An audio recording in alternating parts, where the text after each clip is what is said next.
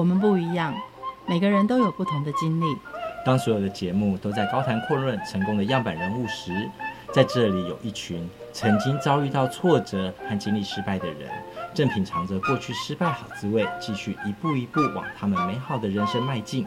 让我们一起来听听他们的故事与分享，在我们踏出下一步时，有些不同的启示与想法。欢迎收听《失败好滋味》，我是 Rico，我是贝大小姐。如果你打开电视还会继续听演歌的，可以继续收听我们的节目。现在要听演歌其实几乎很难了吧？只剩下个红白真理了吧？但是我们不只是打开电视会继续听演歌，其实呢，我们甚至都会跑到基隆去听演歌。因为这个人以前，如果你要听他的演歌，你必须要跑到日本，你才听得到。对，追星要追到日本，嗯、现在追到基隆就已经很划算了。嗯、而且其实。其实老实说，如果电视真的在唱演歌，我也会关掉。嗯，但会真的会跑到基隆只听他的演歌，也就是演歌只听陈姐的。嗯哼，因为没有人会一边唱演歌还一边跟你说故事。他以前年轻的时候，既然飞到了日本去唱演歌，什么样的台湾人到日本唱了二十年的演歌，可以跟日本的其他的演歌艺术家并驾齐驱？那这个人是有多成功啊？所以我们今天要来访问他。哎，可是他不是来上我们的失败好滋味啊？这么成功的人也有失败的故事。吗？所以我们今天一起来听听他的故事。欢迎陈雪琼老师。大家好，我是陈老师。在日本的生活当中，你有什么特别失败的经验可以来跟我们分享？太多了，光讲一个日文就好了。我们日文不是有一个，我们吃鸡块不是叫卡拉阿给吗？啊哈，卡拉阿给对。鸡块啊，唐扬对卡拉阿给吗？可是有一首日本歌曲叫做《男と女のかけら》。嗯哼，卡给ら你知道吧？碎片，卡拉阿给跟卡给ら是不是很像？很像，非常像。 对，我常常去点那个卡拉阿给的时候，嗯、我给他点，请给我一份卡 K 啦。就来个碎片嘛？他说：“请问小姐，你要点什么？”我就跟他讲说：“我要卡给ら。”哦，自己很有自信哦。我一直跟他讲卡给ら，他说：“我们这边没有卡给ら。”我说：“啊，没有卡给ら，我常常叫来吃啊。”结果他拿了一堆那个就是卡达洛古那给我看啊，就我要吃，我就用点那个。他跟我说：“小姐，这个叫卡拉阿给，够丢脸，你知道吗？”然后我上台。台要唱我多口多问了，我卡给啦。我跟他这个比较好唱， 这就变成要唱那个卡。他说：“小姐，你有多饿？” 对啊，然后台下的观众莫名其妙说：“哎，我只听过我多口多问了，我卡给啦，我没有听过我多口多问了卡拉给。他到底这是什么歌？” 你那时候在哪里驻唱？我在北海道，还有博多，嗯哼，还有就是那个一般那个一个就是访木，还有在名古屋、静冈。长崎，这样多久啊？从北到南都跑遍了。我。二十出头吧，一直跑到差不多五十岁，这二十几年都在日本。呃，也有回来台湾，但是休息的时间很短，所以你回来没多久。那为什么要回去，不继续留在日本？啊，是因为我声带长茧。医生还想说，我唱那么多年了，因为我很小就唱了嘛，所以他说你唱那么久了，现在才长茧是很稀奇的。结果结果就回来，因为妈妈也身体不是很好，我就没有再出去了。可是我听滨崎步，他也是长茧，可是长完茧之后，声音比以前更加好听，哎，为什么？长茧之后，其实你说滨崎步他们开演唱会啊，唱啊唱啊，也没有我们唱这么多啊。嗯哦，因为他只是开演唱会才有唱啊，对不对？比如说他连续开个二十场，然后二十场完了，他不一定马上又接二十场，他可能又休息两个月，对，对不对？然后再唱啊。那我们不一样啊，我几乎是重复一直在使用，而且几乎是每天天天演唱会。对，我还要帮学生上课，我示范给学生的又很多。所以我虽然长过茧开了，开了之后，嗯。确实那一阵子可以唱的，真的你会觉得，哎，你的声音又可以飙到高了。嗯。可是问题是久了，嗯，你还是一样，因为你不停的在使用，你没有休息。哦。你没有休息啊，每天唱。你说费玉清再怎么会唱，费玉清也是也是开过刀啊。对。但是他再怎么会唱，他也没有天天唱啊。对。他没有一天唱好几个小时，他也是比如说，哦，我下个礼拜才有档，我下个礼拜唱，然后我再休息一个礼拜，嗓子好了，我下个礼拜再接。嗯。开过刀之后会不会更有另外一种韵味？应该讲说，我长时间嗯用了呃自己的那个声音习惯了，因为有的时候日本歌需要用到吼音，它确实是以沙哑来唱会比较好听一点。那如果你用那个比较尖的音来唱那个吼音，听起来会比较没那个 feel。所以我我开刀之后，我变好之后，我还在想说，哎，声音不错，回来了，哎，很棒，你自己会很高兴。尤其飙高的时候，你不用唱那么低，你飙高，哎，可以很好听。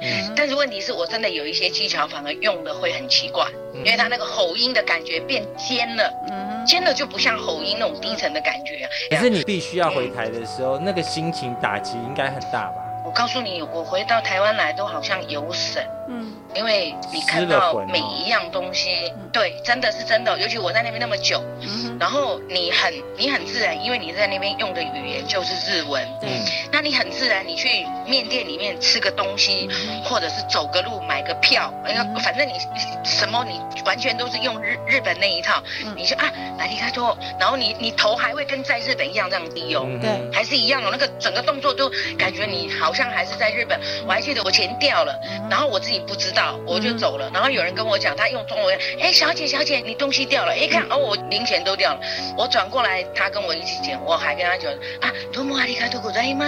然后他讲说啊，那他半天他回不来，哎哎哎哎哎，你哎你日本人，你日本人哦，那我才想到说，哎，我回到台湾来了啊，可是我告诉你，我这个情形，我连续差不多不夸张哦，差不多半年，差不多半年我才回来哦，嗯，你这怎么调试这种心情？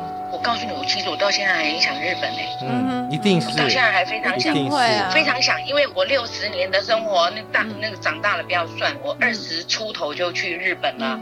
啊，当然中中间有回来，嗯啊，回来时间不久，但也有最我记得最久一次有超过半年的，那是最久一次，因为在等档期。嗯，那其他大概都三四天一个礼拜，顶多超不会超过一个月。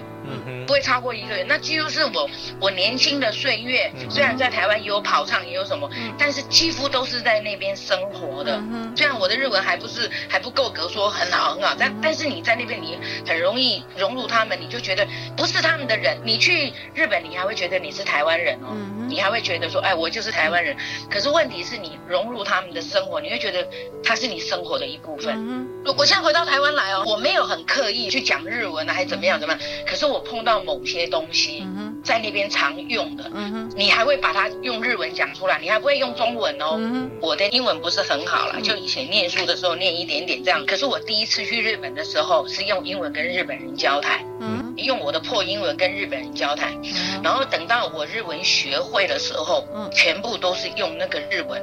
我现在的英文讲的是日本腔调，因为日本都是外来语那种腔调嘛哈。哎，对对，他们都啊，Thank you，就这样，他们会讲。讲的很英文，你讲的哎，Thank you，他们不会这样啊，Thank you 啊，你就跟我我很我很奇怪，我的我的英文，我那破英文已经变得跟日本人一样。但是，对，但是我在我在像我教学生，有的学生念不出来啊，有的字我是怎么样，你知道吗？包括那个英文啊，什么一大堆字，如果我要把它念的标准的话，就是教给学生啊，全都用卡塔卡那写啊，他们要念标准。对，全都看他看他写。对，哎呀，真的，我告诉你，我我已经，然后我看到有人写错的啊，譬如说有一次我们台湾新闻不是报说，哎，我们台湾有很多人是那个哈日族，有没有？他就给你写那个外来字写哈，就是两很像八那个哈利斯。嗯，给你哈利斯，然后那个斯又加两点哈利子，哎，我真的很想把他的头给扒下去，为什么？因为这样很不标准啊！我用很多的日文的外来字哦，教会了学生。譬如说有一些广东话，我都用外来字来写，已经习惯了呢。听起来你本来不是一个哈日族，甚至日文都不会说，就跑到日本，是什么样的机会跑到日本？不会，我应该说是我爸爸妈妈是受日本教育的，嗯，他们在家里偶尔不是常常，但是偶尔他们讲话里面会有一点日本嗯那个语言在里面。了解。那我小时候不知道爸妈讲什么话啊，我就奇怪我爸他们到底是明明是台湾人。可是他们讲的话我听不懂。后来长大一点点，爸跑船嘛，他会买那个美空云雀啊，他们一些歌回来给我练，因为我很想唱歌，他我爸也会弹给我唱这样。他就这样习惯了。我虽然唱了歌，可是长大之后永远远不知道日本歌里面的意思。我以前讨厌日本人，虽然爸妈会讲日本话，因为我们的教育教我们的什么日本什么倭寇啊，对啊，对不对？我们以前对，还有什么日本鬼子啊，我们都会这样叫人家，对不对？所以我小时候其实我也不从日，我就看到日本人也不会喜欢，完全没这个感觉，就平常也没什么感觉。啊，讨厌其实也不是很讨厌，就是教育使然，就这样而已。那突然间是我高中还没毕业，嗯，我一个同学就找上我，他的先生的哥哥是专门在做日本歌唱的经纪人，嗯，还有日本就是民族舞蹈的经纪人，他的民族舞蹈很棒，可是他的歌手呢，因为今天去，明天唱不行，后天就回来了，嗯，啊，可是老板是在台湾来选的，你知道吗？来看到他们的最好，那为什么去会这样呢？因为原来你一去要表演五场。一场三首歌，十五首歌下来就可以看得出来他在舞台上是什么个情形啊？哦，啊，结果不行啊，对呀，他那个很那么重要的，对，那么重要的，你怎么可以这样？结果原来他们都是用民族舞蹈的女孩子，去日本久了，可以懂得一点日本歌，就这样唱，然后直接就上去当歌手。嗯，他们一个正式的歌手。嗯，所以他来拜托我，他说：“哎，我们快毕业了哈，你是不是可以？”我那时候观感还没有改哦，都还没有改哦，我还是一样哦。然后我很怕他。去日本，因为很多人说去日本会被日本人骗，说什么他们有那个雅库扎，然后哎都是穿那个呃白西装白裤子，然后弄那个那个海嘎拉桃，嗯、你去那边他们就是日本都是有色情，会把你卖掉。对，我当时说还是还是这种感觉，所以我不敢去。对，那又这又过了几年，我们高中都毕业了，他又来找我，嗯，他说就帮我的忙啦，一次就好，一次就好。结果我就想，他都一直这样叫我了。我说，可是我跟你讲哦，去那边很乱七八糟，我马上回来，你要跟我写切结书。我还这样跟他讲，嗯，就是说好。去他哥哥那边之后一排练，哇，他哥哥就好高兴哦。然后来排练，老板就来看了，说啊，这个好，这个好。那结果去到日本，你什么都很不方便，你要从头开始学啊。对。你第一，我觉得他给我是一个完全的全新感。嗯哼。然后我真的有学到东西，日文开始慢慢学，慢慢学。嗯慢慢学之后呢，我想我就我就只答应他，就是半年的时间嘛，因为一次三个月，然后要再延期三个月，等于半年的档期。嗯、那我就回来了，我没有想到要再去，嗯、因为我也没有特别想说什么，就回来。可是呢，我不知道为什么我就喜欢上日文，我觉得日文听起来那个好美哦声调很棒，嗯，很美。对，我我我跟你讲，真的很美，我就不知道为什么。嗯、对，然后在那边。大概是因为生活久了，你看半年算蛮久了，对啊，然后渐渐懂一点，懂一点，懂一点，哎，发觉跟我们教育台湾在骂的讲的，哎，都不一样，都不一样，因为我觉得他们很上进，对，然后你就开始不一样，然后我又觉得我学到东西，所以我回来台湾，我告诉你，我我整整花了两个月还是三个月的时间学日文，嗯，可是呢，我学不到东西。我真学不到东西，我回来还从 R E V O 开始学起嘞，因为我去我 R E V O 都不懂，只懂一点点，我爸妈临时教给我，我就这样派上用场就去了，二十五首的日本歌就这样去了，二十五首歌，哎，我是练的要死，我们老板娘每天就拿那歌给我给我唱，我每天一定哦，要下午两点到五点，三个小时哦，一定要在他的那个 Snug 里面呢，因为他那边有卡拉 OK，每天关在里面练歌练三个小时。他们都很排外耶，你怎么能够适应这种排外的现象？哎呦，我去那边，我也不知道为什么，我们老板娘很喜欢我，她说我很认真啊。是啊。啊，我们在很会跟她塞奶呀，哦。然后她帮我当女儿一样，她非常疼我，她到现在还是非常疼我，我们偶尔还有联络啊。她叫我以后去她那边养老，的考虑之中。哎呀，啊，然后就回来学两个月的日文，我觉得学不到东西。嗯嗯。结果。我同学先生的哥哥就打电话来给我说，我能不能再帮他的忙？嗯哼，啊，那时候我就不排斥了。嗯哼，自己认为说啊，去会被人家欺负啊，日本人怎么样怎么样啊？其实你很正经，人家你正经八百，没有人会对你怎么样。而且日本是一个讲法治的国家，都没有被台下嘘过，或者是被骂过，或者是你忘词，常常都嘛忘词。不知道，我好像我才，因为你才刚去啊，啊，然后老板娘又又整天盯着你要练那么多歌啊，啊，你你常常会错啊，我就把它抄在手上，可是手上流汗不够写，不掉啊，还要看不不知道在唱什么啊，然后完了，我唱到那个日文的不会唱了呢，啊怎么办？自己随便唱，用国语的、台语的，他们也听不懂我歌词道的国语道对不对？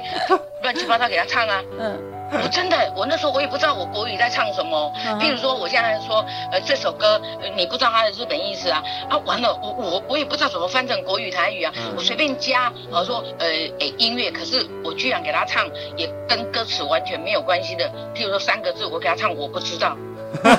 台下没有人抗议，没有人知道啊，就是自己填词填进去。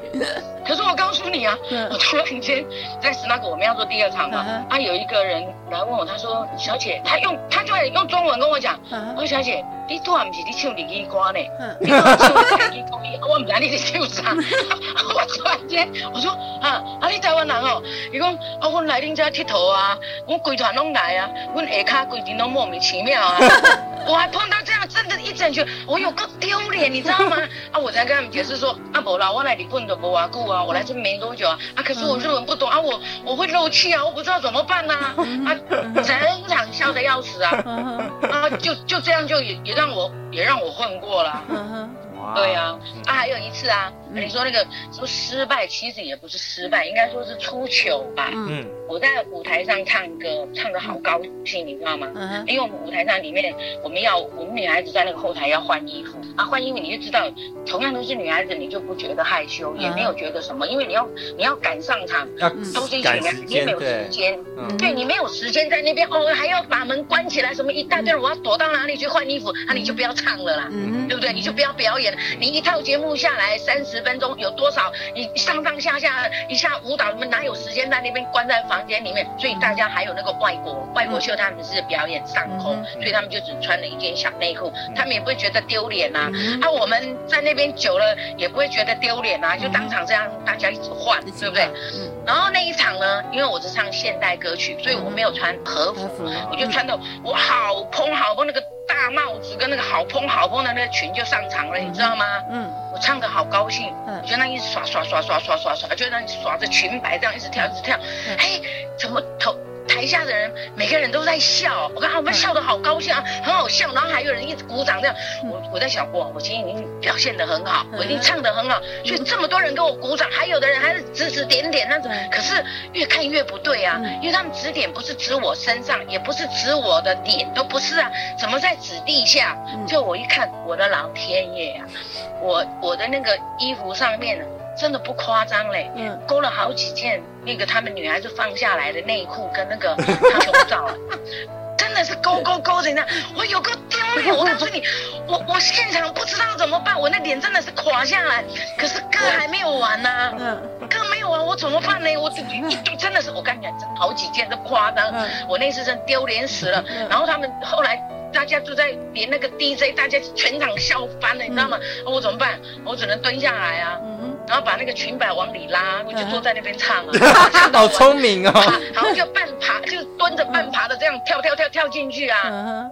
好丢脸，你知道？你讲这我才想到，哦，就有够丢脸，而且不是只有一件，你说一件还还没有，好几件哎，全部大家一起放下来嘛，啊，每个人那个都有钩子啊，啊，我那件那件那个大礼服正好它又是有亮片，亮片不是有那个有的时候会有勾的地方勾到，我就这样勾出来了呢，就每个人笑的要死哦，我还我在很高兴很自信哇，我 pose 摆的好漂亮，因为，你的临场感很好哎，你的临场反应真的很好，我就越跳越起劲的跳得很高兴呢，我就有一次是我那高跟鞋，因为人矮，所以。高跟鞋穿很高，然后那个裤装喇叭裤的很长啊，嗯、啊，然后你跳跳跳跳跳，那个鞋子啪跑到前台去了，怎么办？你发现呢？啊，我我我如果再跳的话，我那会成跛脚有没有？对，那一脚一脚这样会变成跛脚，也不能跳，也很难看呢、我也是一屁股就给他坐在地上了，啊，然后就用屁股慢慢挪挪挪挪挪挪到那个那一双那个鞋子位置，把鞋子穿起来，人再站起来啊。嗯哼，可是都是你自己临场想出来的。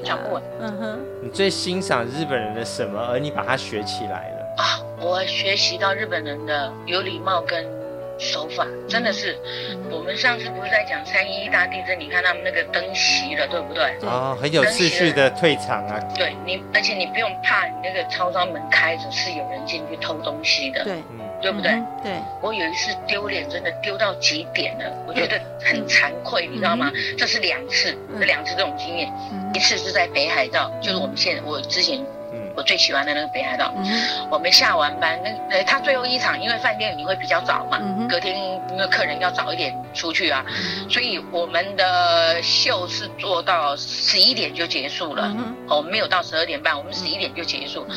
那结束肚子很饿啊，嗯。我们回去还要煮，很麻烦呐、嗯。那我们老板就想说啊，干脆你们一午饭换一换，我就带你们到山下去吃拉面，跟去吃 yakiniku 好了。嗯哇，那好高兴，哇，赶快换换换，妆也没弄就下去了。嗯啊，我们老板娘把车子停好，那我们要走一个那个斑马线嘛，要要过要过斑马线才可以到那个 yakiniku 那嗯里面去。嗯结果呢，呃，我们弄好下来十一点，大概十一点半吧。那你知道北海道的那个像温泉区啊，还是什么山上那个饭店区啊，它几乎是很早就下面的地方就根本就都没有人，所以你过斑马线，你只你只要直接冲过去都没关系啊。更何况那个斑马线多远，你知道吗？大概我这边我站的地方哦，走大概十五步吧。因为它它它很窄，它是小小的一个，大概走十五步吧，啊，顶多二十步不到了，你就可以到对街去了，很小，因为很小啊，它还是要有红绿灯哦。嗯就我们五个女孩子，我跟你讲，那么近，我们那一溜烟就跑过去。他我们老板娘还在后面等，你知道他跟我讲一句，他的舰长，他叫舰长叫我们回来。那时候日文还不太会讲，用手叫我们回来。哎、我们五个女孩子，我们还乖乖的回来呢。嗯因为他讲说你们这样很危险，什么时候会有车子出现都不知道。嗯而我们一个会讲的会讲日文的，就跟他跟老板娘说，他现在都没有人呐、老板娘讲说，难道这就是你们台湾人的规则吗？每次只要他带我们下来吃东西，我们会非常规则。从此之后。我就很守着了，这是你看，这是很小的三更半夜没人呐、啊，谁去跟你走那个？顶多很久才会有一班车，而且远远的你就可以看到那个车灯了，你就不会过去了，对不对？那是那如果一条直直长长的，然后就我们不能过去，我从此我就该怎么样就怎么样。嗯哼对，我不敢，我再也。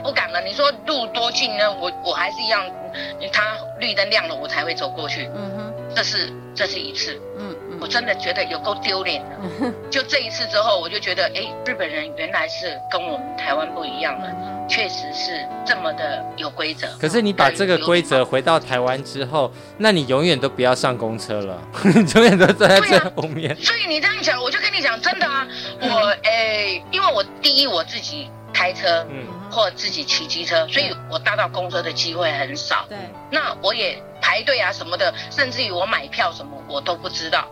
那最近呢，我就学那个，我在日本没有学。我最近因为因为我妈妈走了嘛，那我我很想她。第一方面，我避免让自己心情很难过啊。那我想说，之前我常常带我妈妈去医院，那现在我没有带我妈妈去医院，我有很多时间其实空下来。但这一空下来呢，我就开始东想西想，我就会一直想我妈妈，我想得很难过。所以呢，我就去学那个三味线。在台湾呢，我在台湾学三味线，我还为了这样，老师还去去日本帮我带了那个三味线回来。那我学三味线，因为我要去的地方呢，第一我开车去不方便，嗯，我也不可能骑机车去啊，从台北到那边那么远，所以我就搭那个客运跟国光号去。我告诉你，我连在哪里打票。啊，然后怎么上车我都不知道啊！嗯、啊，现在都是用那个悠游卡，我也不知道。我找车票亭没有车票亭，不能买票怎么办？哎，走好远好远去一个地方买票。他说、啊、我现在知道，然后买票呢，因为我在日本排队习惯了，嗯、我们习惯了就你就不会觉得说排队有什么困难。那、嗯、我怎么觉得我都一直排队，可是我怎么一直都等不到你，我还买不到票？哎呀，我说奇怪，我怎么我明明啊，我也是乖乖站站着啊啊，我前面还是这一个人呐、啊，那为什么我们两个人都我们这么久了，怎么一直排排排，他排不到票？就我，我头一往前去弯，有人就冲到前面去排了，可是也没有人制止他哦。嗯，是我今天我就讲，哎，拜托拜托你排一下队这样。我后来看了才知道，可是你说叫我去跟他们插队，我也不会插队，我要是乖乖在那边排啊。嗯，你习惯了，嗯，你就是乖乖会在那边排，你也不会去跟人家挤，也不会怎么样啊。可能我在日本回来最大的收获，我整个人就变，哎，就变守规则是真的。以前呢，有的时候你翻个东西倒了啊，你会啊，你干嘛给我弄倒？你我们会这样，对不对？你现在不会了啊，没关系没关系啊，有没有伤到你啊？我来，现在会这样子，这是真的。我学到的大概就是就是这些吧，可能这个是给我的影响，所以我就是因为这样，我才不讨厌日本人的，变成一生很受用的习惯，对不对？对呀，是这样啊，要不然我真的人家都说什么日本人五类不退有没有？对，也不会啊。去日本，不管是人跟人之间，我我还记得我们五个女孩子，我们跑去那打工，去我们的那个厨房去打工，去洗碗啊，什么一大堆的，也对你都很有礼貌啊。啊，舰长你来了啊，你已经玩了辛苦了，什么都是这样打过，然后你远远的哦。比如说像抢救贫穷大作战，那些老板其实都很凶，然后或者那些师傅也很凶，你都没有被凶过吗？好，我告诉你。他们很凶，是在他们工作的时间会很凶。嗯，如果你像我，我们是台湾人去，他对我们客气一点，可是他对你客气是刚开始哦，因为你不懂，他可以教你，他可以让他可以让你有出错的机会，因为你不懂。嗯，可是教到你会了，我跟你讲，我们去也是战战兢兢的，第一次打破碗，对啊，打破碗没有关系啊，没关系没关系，你不懂哈。如果你做得来，你继续做；如果做不来，那就不要做。那我们要赚钱啊，对不对？我们打工有钱啊，当然是忍啊。人就很会洗碗啊，丢也不会破啊，就就习惯啊。然后他觉得你做得很好，他会对你很好啊。除非你是做得不好的那个，你做得很好，他会对你很好啊。然后我告诉你，你千万不要在上班的时间跟老板开玩笑。他上班就是上班，你下班怎么跟他开玩笑都没关系。我还记得我们那个老板哦，因为他眼睛，他我们老板娘先生嘛，他眼睛细细的啊。那我们老板娘在家里就会跟我们开玩笑，叫他的老公说妹好，所以妹就是眼睛，好，所以就是你的眼睛很细，小小的，叫他老公叫小眼睛。小眼睛。啊，我们我们台湾人去不知道天高地厚啊，他这样叫我就跟着叫，跟他开玩笑啊。去他家里，哎，老板不会生气耶，他还一直跟你开玩笑，哎，今天讲的卡哇伊说很卡哇伊的，还跟他开玩笑。就有一天呢。去上班了，上班呃呃，那应该算是我们下班了，我们去打工了。啊，经过办公室啊，经过办办公室，老板娘在里面，老板也在里面，我们就觉得，你看跟你很熟，去你家都那么熟了，对不对？也没有觉得什么。我就讲，没有侯生医生啊，我觉得，哎，那个小眼睛的先生，我就这样叫他。こんにちは，我告诉你，我们老板娘马上到我的面前来，真的给我纠正哦， 丢脸死！我告诉你，我哭了好几天。我们后来，我们老板娘看我那么自责，她还抱着我说，啊，不要哭了，不要哭了。我是跟你讲说，我们日本是，你上班就是上班的样子，下班没有关系，你开玩笑都没关系。你要吃东西，甚至于老板还可以请你客，但是你上班就是要上班的样子。他是一个老板，你就不能对他这样，觉得好像就是很轻蔑的叫他小眼睛，不可以这样，很正经八百的指责我，这是真的哦。好震撼的教育哦，公私分明的。哦，我跟你讲，我吓死了！我现在讲，我现在现在跟你讲，我全身还起鸡皮疙瘩嘞。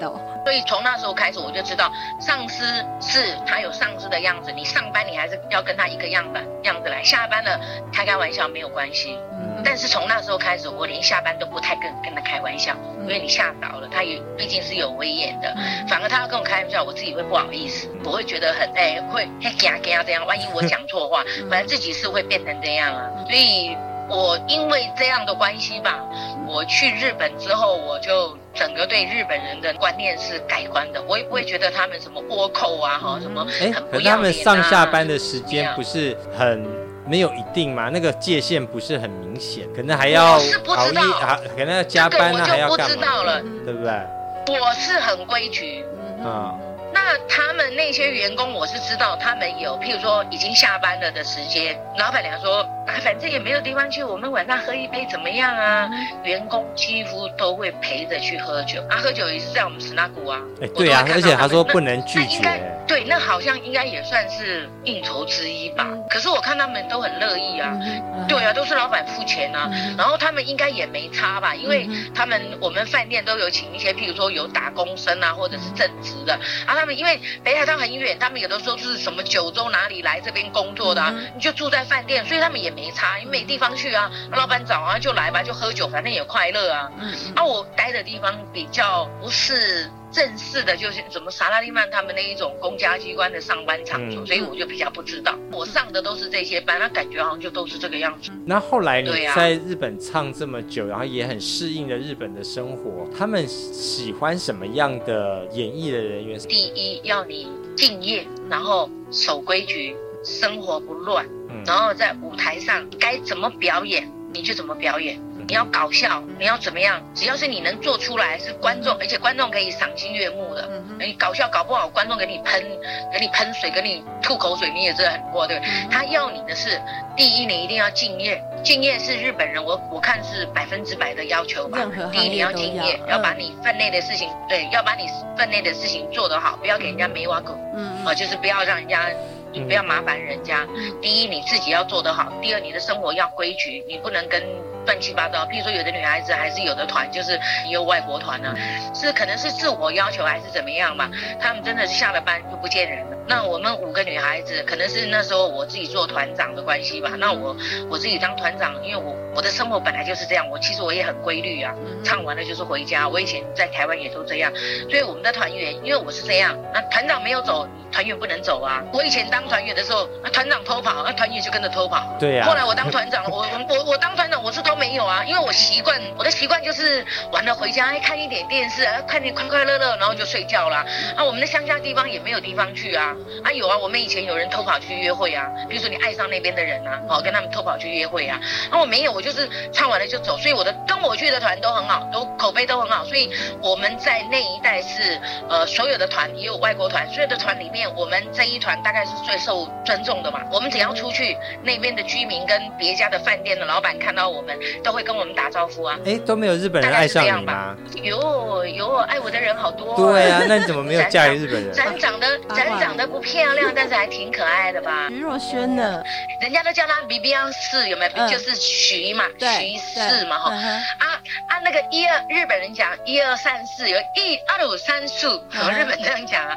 啊，所以我第一次，因为我不认识。徐若瑄，嗯，但是人家叫他比比安四，所以我以为是四一二三四的四，那我就跟客人开玩笑说，我说他是 B B N 四，我是 B B N 五，是五的五，然后所以客人没说啊比比安四，比比安四，比比安四，他说啊比比安四要出来了，因为我我唱歌嘛，他们叫比比安四，比比安四出来，我说不是我我几个几个几个，我但是比比安五的是，现场的观众笑的要死啊，因为就习惯了啊，应该是说第一是长距。离的感情确实是会变拙，因为啊，然后第二是那时候我的日文不是很好，他讲的我一知半解，我讲的他不见得懂，也有，然后我有喜欢上一个，可是他出船到外面去就就走了，也找不到尸体。那据说是因为他开一家那那个餐厅的老板，那他自己喜欢打猎。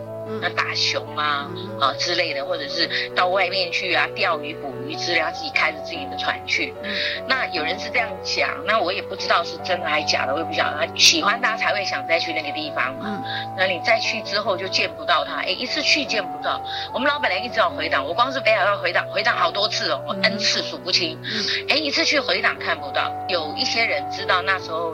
他在追我，哎，我一次去看不到，啊，两次去看不到，因为就会很奇怪啊。结果是有人不敢跟我讲，怕我伤心，说他已经走了。嘿，他有人说他是去深山里面打猎猎熊，那那个熊是，我现在讲就很平常了哈，就不会有带伤感的心了。然后他喜欢打熊去猎熊，那那个那个区域呢是保育区。是不能去猎杀熊的，结果呢，他就用了一些那个诱饵去猎杀熊，结果呢，听说熊的怨很深，听说如果你不是就是不不是用正常手段去去猎打猎的话，因为它是保护区，你不能进去嘛，因为所以就说会遭熊潜还是天谴，据说。嗯，他们他们有这种传说嘞，去我去，尤其是我去北海道，北海道有原住民叫原住民，又叫爱，他们那边会有这种传说，所以你去北海道，他们有很多东西是熊的雕刻，嗯哼，有非常多都是熊的雕刻。就有一天，他就是去出海，大概要捕鱼啊，就是要再做一些诱饵啊，还是就弄一些新鲜的放在他自己店里面卖的样。这一去就没有回来了，就出去出海去，尸体也找不到，船好像。也找不到还是怎么样？就是我没有再继续听说，因为大概很多人怕我伤心，也没有人跟我讲，只讲说他出去，然后就没有回来了。这样，这这很久，这我哦，我才几岁的时候啊。那后来我才几岁，后来呢？日文变好了啊，然后呢，一定还有一些故事吧？有故事很多，可是这我不太喜欢日本人的那一种，呃，霸道，等于就是男男性主义太强。我我可能比人还霸道吧，可能比人家还霸道吧。我这世界上没有人可霸道的过我吧？你看我这样，我很霸道哎、欸。应该是说我不喜欢日本人那一套，下了班就是应酬。他们怎么应酬？我跟日本人哦，我不知道你去那边有没有感觉到日本？你看哦，他们那个萨拉利曼哦，穿的西装笔挺的哦，带着一个公事包，可是他们的公司包是摇摇晃晃的，然后这一家喝完了又到另外一家，另外一家喝完了又到另外一家，那喝到晚上很晚才回家。他的家就是最后一拖了，那回去就是躺着就睡觉，早早上就走了。我认识很多都是这样，这其实很可怜呢。我就觉得他们就为了这个在奔波。对。我我就不知道，我就觉得他们一整天，然后所以你看嘛，日本有很多都是呃喝酒醉的啊，你路上可以看到很多啊。你中州走他一趟，哇，几个年轻人哇，本来呀、啊、进去高高兴兴的，啊出来一顿傻逼傻逼，然后走第二家更傻逼哦，走到第三拖，第最后一拖都不知道怎么回去，那个领带什么都歪掉了啊，然后有很多啊，哎呀，然后有的时候那个那、我跟你讲，你的衣服跟呃反正就是跟跟狗啃的一样啊，这边乱那边乱这样，就这样上了车还不知道。叫什么车回家嘞？嗯，不是有一个说法说，老公要是那种下班没有去应酬，然后准时回家，会觉得那个老公很没出息。很多人都这样讲啦，嗯、可是因为我们台湾人的生活不是这样嘛，对，对不对？所以我们是没有这种感觉。他们是说日本人因为生活水准高，嗯，你看啊、哦，他们小小的一家那个阿帕斗，大概一个月。也要六七万吧，嗯，可是六七万其实在日本来讲多哎，嗯，可是六七万我们台湾来算，我们算台币就多少啦？嗯，你会觉得很贵啊，嗯，可是在日本人觉得不多。那如果以我们去那边的话，你会觉得说啊，不用这么拼啊，我们这样就已经很够用了。可是日本人觉得够用，嗯。因为为什么他自己还要应酬什么的一大堆，一个月三十万在他身上其实是不够用的啊。可是我们去日本赚个三十万台币多少？哎，很好用啊，对不对？我们觉得很好用啊，可以存钱呢，啊，很好啊。所以应该讲说国情不同嘛。那你三十万你叫他干嘛？他不在，他不在另外应酬找个什么副业什么？怎么可能？嗯嗯。所以这几乎就是成了他们的怎么讲？他们的习惯吧。为了工作打拼这样，所以国情不同。嗯啊，他们老婆怎么认为我？我因为我们不是日本人，老婆也不知道。可是很多人这样讲，那到底是不是真的也不知道啊？那像像我认识的一个啊，我认识一个呃，因为我们唱歌的地方也有坐台的那个日本小姐啊，啊，日本小姐就跟我，因为我跟他们很好，跟他们很好，他们才会跟客人要小费给你啊。嗯所以我跟他们很好，我从台湾去都带好多东西给他们，那自然间就很好。啊，他们那个小姐里面有的也有结婚。的啊，她就跟我讲，她说：“哎，她老公也是啦，嗯，就是回去哈，也是还要再应酬啊，所以她就找了一个晚上上班的工作，就是只是陪客人聊天而已哈，哈，然后找了个这个工作，然后他们夫妻老婆白天在家，对不对？啊，老公呢去上班，可是老婆晚上上班，老公也不在家，都在喝酒。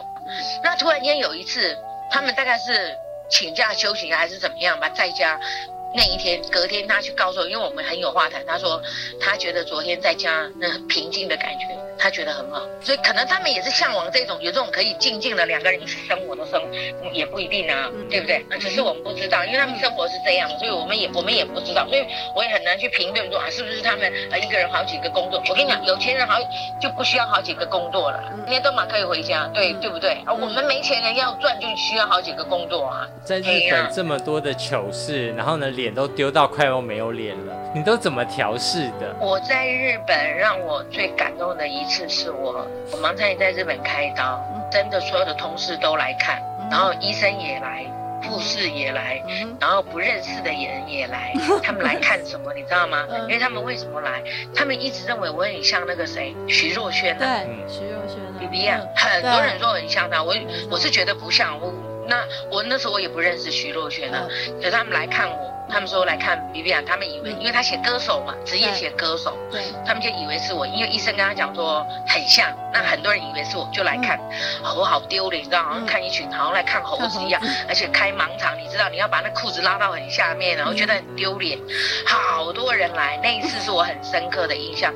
然后呢，虽然大家就知道我不是徐若瑄嘛，只是像而已，就可是那个病人有很多病人哦，他还是会来看你。他还是会带东西来给你，我就觉得很温馨。因为大家都很很温馨。台湾徐若瑄，台湾人，徐若瑄，徐若瑄，徐若瑄本来就是台湾人，还是台湾？是真的，真的，真的徐若瑄。还有徐若瑄跟她妈妈都好漂亮哦。没有，你真的像了，你真的是徐若瑄呐！你上次几张照片出来，我都说是徐若瑄。哦，哪像？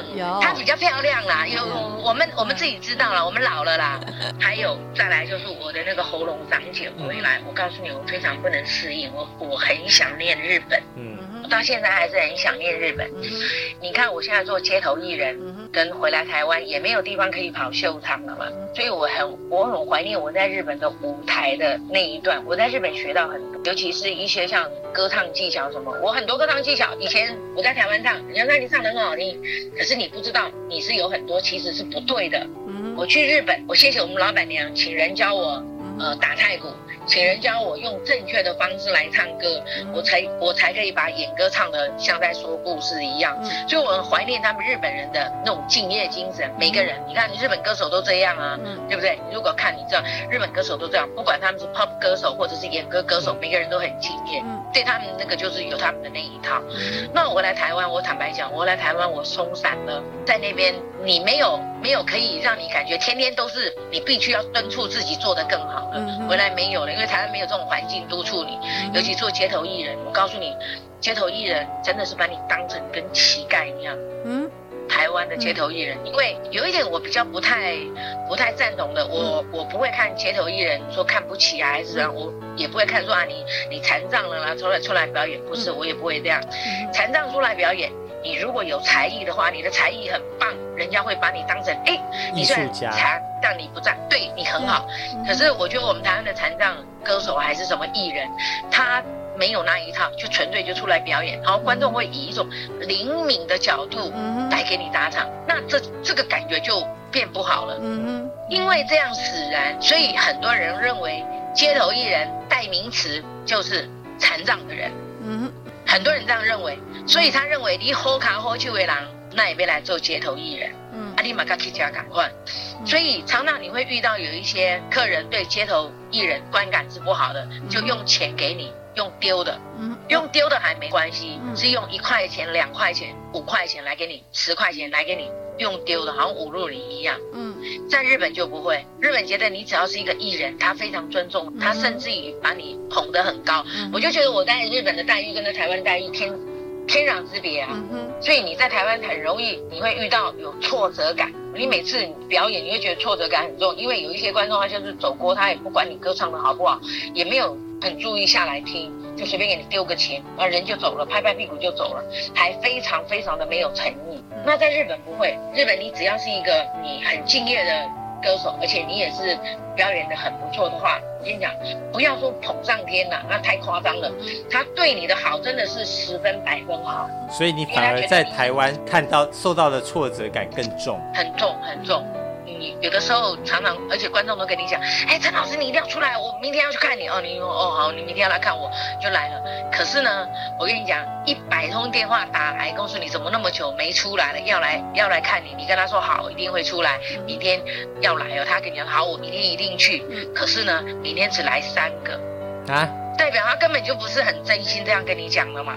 结果你是真心的表演，对不对？拿出十分卖力的表演。我不会啊，我三个人，我我一个人，我有的时候那边客人还没有来，我练歌我也很我也很认真表演，我也不会随便表演了。所以日本日本人教到的我这一套就是，即使没有人，你也要像个艺人。日本教到我是这样，因为我记得有一次我在日本那时候刚去没有对不对？在表演的时候，观众应该讲说那一批次的呃游客比较少。大概只有两团而已，那两那一天只有两团，一团才十几个，两团才三十多个人呐、啊。偌大的那个表演场所可以容纳下好几百个人，哎，小猫两三只，任谁表演都会很不在意。况且那些人也不知道你做的好不好，一刚开始觉得随便节目，他也不会很仔细看呢、啊。所以我坦白讲，那一次我有松懈。可是我一松懈下来，我们老板就跟马上，因为看得出来，他知道你平常表演是什么样的水准，你今天表演什么样的水准。啊？就我们五个女孩子被叫啦，他训了你三个小时，他跟我们讲，你今天都不要表演了，啊，因为你今天表演的不好，等下去史纳谷没有客人，你也是会表演的不好。你今天不要表演了，啊，我们想要不要表演，你回家啊，还在高兴，好像今天可以早点下班。没有上班的时间，你还是在那边，他给你讲，就给你训话，一知半解也是给你训话啊。然后训话了三个小时，你看三个小时，你们一直讲他，他说你是一个艺人，你不管任何，你左边、右边、前后看，你都要是一个艺人的样子。没有人，你把他当你在训练。你训练也要训练出个样子来。我告诉你，我我真的我在日本丢的这几次脸，让我觉得我很受用，对不对？我们常常叫他出来道个歉，还推三阻四的。哎，日本上次那个雪印公司发生事情，哎、嗯，他们是全体出来下跪，哎，对不对？你做错就是要这样。其实任何一个国家都有这种问题，是看你出。事后处理的态度怎么样？那我就学到这一点啊，你错了马上道歉，你做对了你好好保持下去啊。没有人哎，你当练歌哎，我还是一样跳舞呢。你看有的观众哎哎那边好像有人边唱边干什么，好像还不错，就过来看了。你有在做。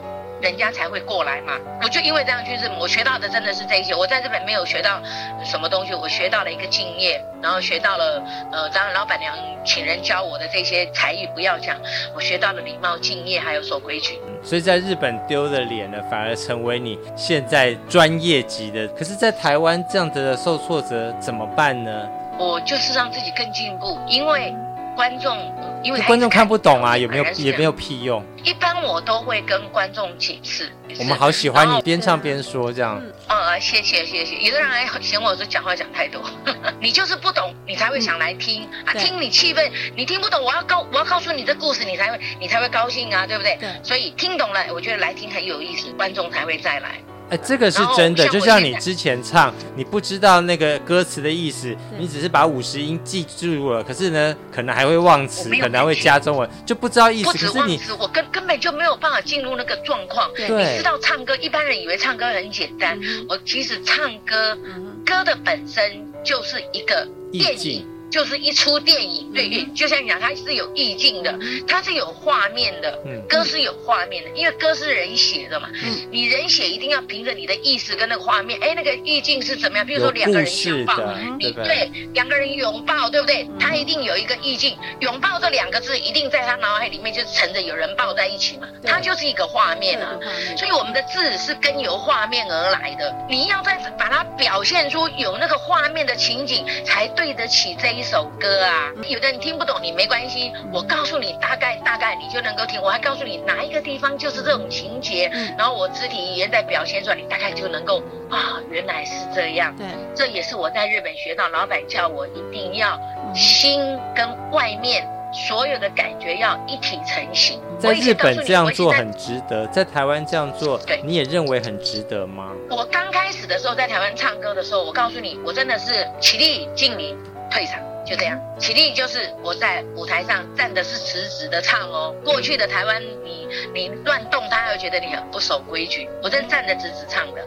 我是到日本之后去，我才知道，看了日本有一些有像你看阿亚他们在唱的都有那肢体语言啊，把那歌词的意境表现出来，我才知道。你看那个石川，我唱石川的那个那嘎那嘎哇应嘎，不是那个呃呃长良的阿万。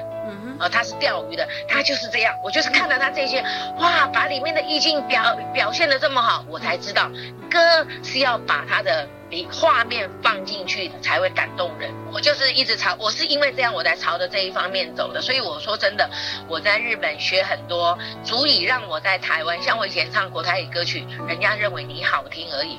我现在回来台湾。我偶尔在节目的最后面也是有唱国台语歌曲哦，他们就告诉我说，我唱国台语歌曲的方式跟台湾的歌手好像不一样，他觉得哎，他欣赏这种唱法，我的唱腔这种唱法，所以可能这是我的收获吧，很很自然会在我的歌里面有有进步，因为这些东西我歌里面才有故事。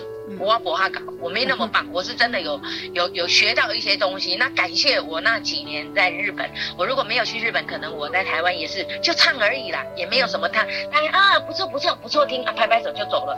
你可能也没有像现在有很多人会会追着我跑，所以我很感谢我在日本那一段很辛苦，真的很辛苦。我告诉你，我我那五十个音哦，我爸妈给我的时候，我五十个音还不会看，但是我是这样带出去练这五十个音的。嗯，我我五十个音不是在台湾练好。跑去的哦，不是。我以前唱日本歌曲是用注音的，嗯，跟用我们的国字写下去的，我是这样，而且唱不准。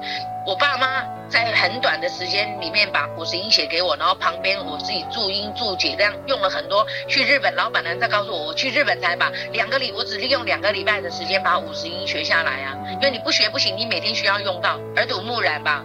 就这样，我的日文就慢慢好起来。现在也不是很好了，我现在回来都忘记很多了，我忘记很多日文了。哎，真的真的，你回来会退步哦。回来真的会退步。就就就我在讲的嘛，我说街头艺人也是会退步，你知道吗？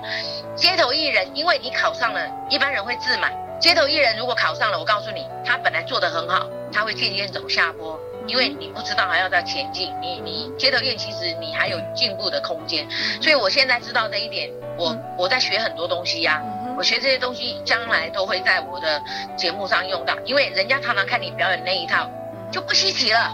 你不能老是那一套啊！那我就是因为在日本学到，老板娘跟我讲一件事情，她说：“舰长，如果你要在舞台上。”你每一天都是在学习，这是我们老板娘告诉我的。她她是我很好的导师，她只跟我讲，因为我表演了一个，她说，哎，你有进步不错。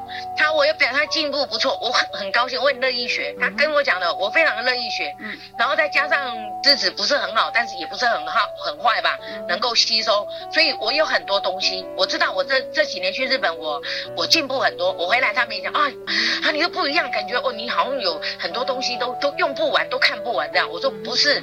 其实是我们老板来告诉我的，我都要一直学习，所以我我真的在一直学习。回来像这歌，我今天，譬如说，那哦，我今天歌唱错了，我回来会觉得很很丢脸哎。明天要唱这一首歌，人都是这样，你一次错一定会第二次错。嗯，我要上台之前，我还要把这首歌再看一下，免得又在同个同个地方出错。嗯哼，哎，但是呢，我这个地方没出错，我别的地方又出错了，因为我太紧张了，会怕。你有出错一定会怕，所以你就对，所以你就一直看，一直看，一直看，久了你就就习惯了嘛。你的失败的经典语录是什么？你就是那一句，大家常讲的，失败了再来，再来，再来，你不要不要怕失败，真的，失败了再来，失败了再来，失败了再来。我打鼓那个点就是一样啊，打不到那个正确点啊。老师在旁边一直看，老师盯着你，你会很害怕，就失败了再来。我一次对你，哎，你那个一次对了就对了啊。啊，唱歌也是一样，哎，这边谱唱错了，哎，再多唱几次就对了。我现在学三味线，三味线更困难呢。应该已经说是歌唱界的艺术家了。你现在看到台湾这样的现象，你也觉得很伤心、很难过，但是你却没有很松懈。你想要推动什么事情？歌歌可能是我最爱的吧。可能是我最爱的东西吧。这一生当中，我我快乐也唱歌，我悲伤也唱歌，嗯，就是一直陪着我。我一个人的力量真的是很小，非常非常小，真的很小。我是希望，嗯把这一些歌唱水准提升，但是我一个人放屁没用。嗯哼真的是有人放屁没用，我每次都在这样讲啊。我也跟我学生讲，哎，你放屁还有人拍手，好不好？我们放屁没人拍手。你把我逼当什么？放屁，真的。可是我一直，我真的，我不是一个有名的人，也不是一个足以影响什么事情的人。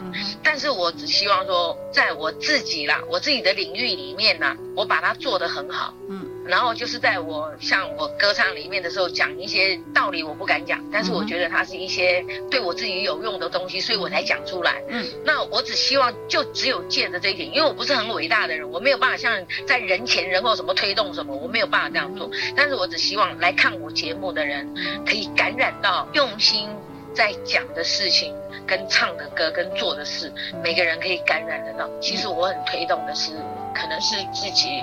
也不是说推动啦，可能是自己爸、我哥、我妈都走了，啊，就剩下我一个人了，啊。我很在乎那个亲情，所以我常常讲说，在我的节目当中，如果说有有人爸爸妈妈行动不方便啊，怎么样，带他们来听，让他们坐在那边听一听，高兴，因为没有人带他们去娱乐场所啊，他们哪里也不能去啊，最起码带过来听一听，或者是有忧郁症的，心情不好的。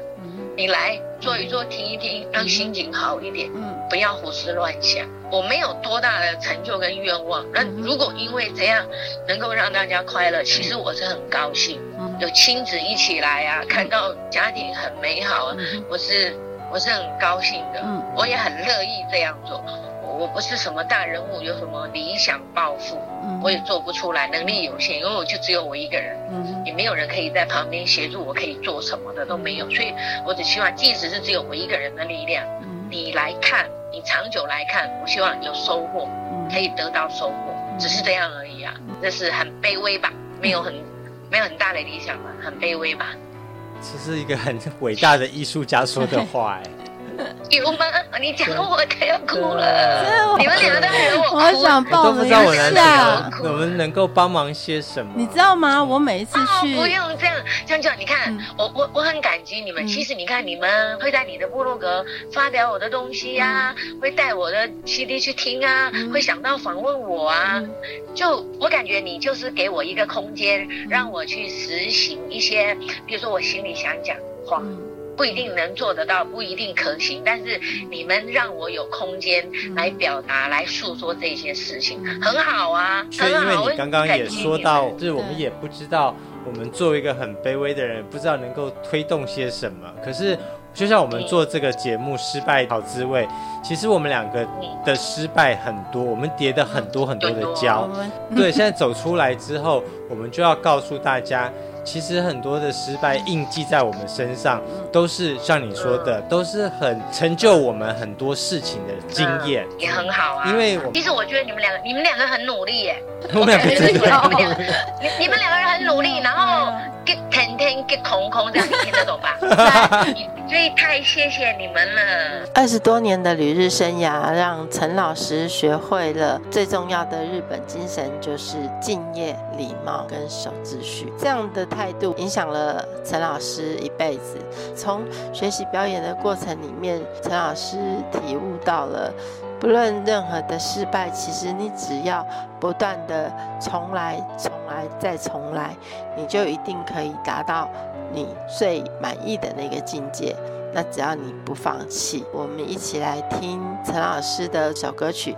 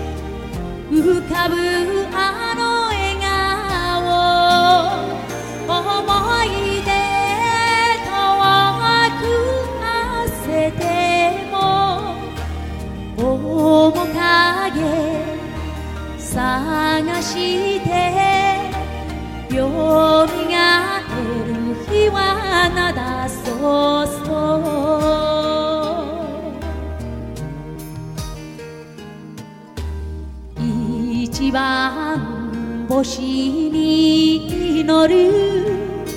それが私の癖になり夕暮れに见上げる空。心いっぱいあなた探す。悲しみにも喜び